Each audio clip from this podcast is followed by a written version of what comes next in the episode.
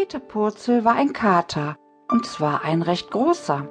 Viele Jahre lebte er schon auf verstaubten Dachböden und in morschen Holzschuppen, immer auf der Suche nach einer flinken Maus. Und das war seine Welt. Mäuse fangen, Mäuse ärgern, mit Mäusen spielen, mit hübschen Katzen flirten, nachdenken, ein sicheres Versteck bauen und schlafen. Eines schönen Tages folgte er wie so oft den unverwechselbaren Spuren einer kurzbeinigen Feldmaus, als diese unmittelbar vor seiner Nase in dem winzigen Loch einer Hauswand verschwand. Da entdeckte auch Peter Purzel eine Öffnung in der Backsteinmauer, die seiner stattlichen Größe entgegenkam. Mit einem großen Satz hechtete er durch ein offenstehendes Fenster und landete auf einem hölzernen Tisch. Glück muss man haben, dachte er, welch ein vortrefflicher Aussichtspunkt.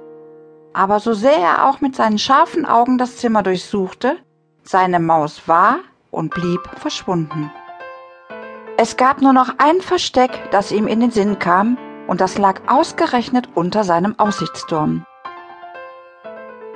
Also überquerte Peter Purzel die Holzplatte, um auf der anderen Seite hinunter auf den Parkettboden zu springen.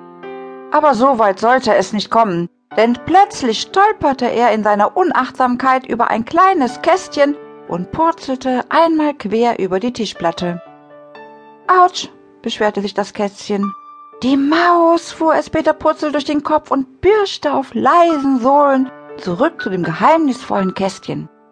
Ein schlaues Versteck, dachte er und warf das Kästchen mit heftiger Katergeschwindigkeit zur Seite. Bitte tu mir nichts, flehte die Maus und war vor Angst ganz blass geworden. Ein echter Leckerbissen, schwärmte Peter Purzel und fuhr sich mit der Zunge über die Lippen. Ein echter Leckerbissen, schwärmte Peter Purzel und fuhr sich mit der Zunge über die Lippen. Bitte fress mich nicht, ich habe aber Hunger und man hörte das leise Knurren seines Katermagens. Wenn du noch einen letzten Wunsch hast, dann solltest du dich damit beeilen. Du erfüllst mir einen letzten Wunsch? Bei meiner Katerehre. Die Maus starrte aus dem Fenster. Sie konnte den Mond sehen, der wie eine helle Scheibe am Himmel hing. Aber das war ja nur ein Trugbild. Der Mond lag auf dem Grund des Meeres, und spiegelte sich bloß in wolkenlosen Nächten am Himmel. Wie konnte sie dem Kater nur entkommen? Der Mond, rief die Maus plötzlich.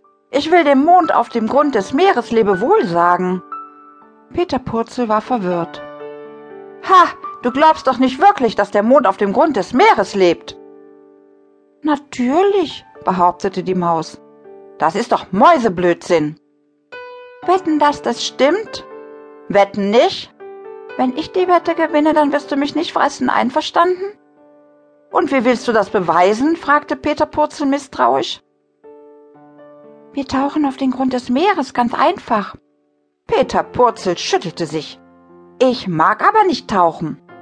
Dann werde ich den Mond eben alleine suchen. Wenn er aber doch gar nicht im Meer lebt, sondern am Himmel?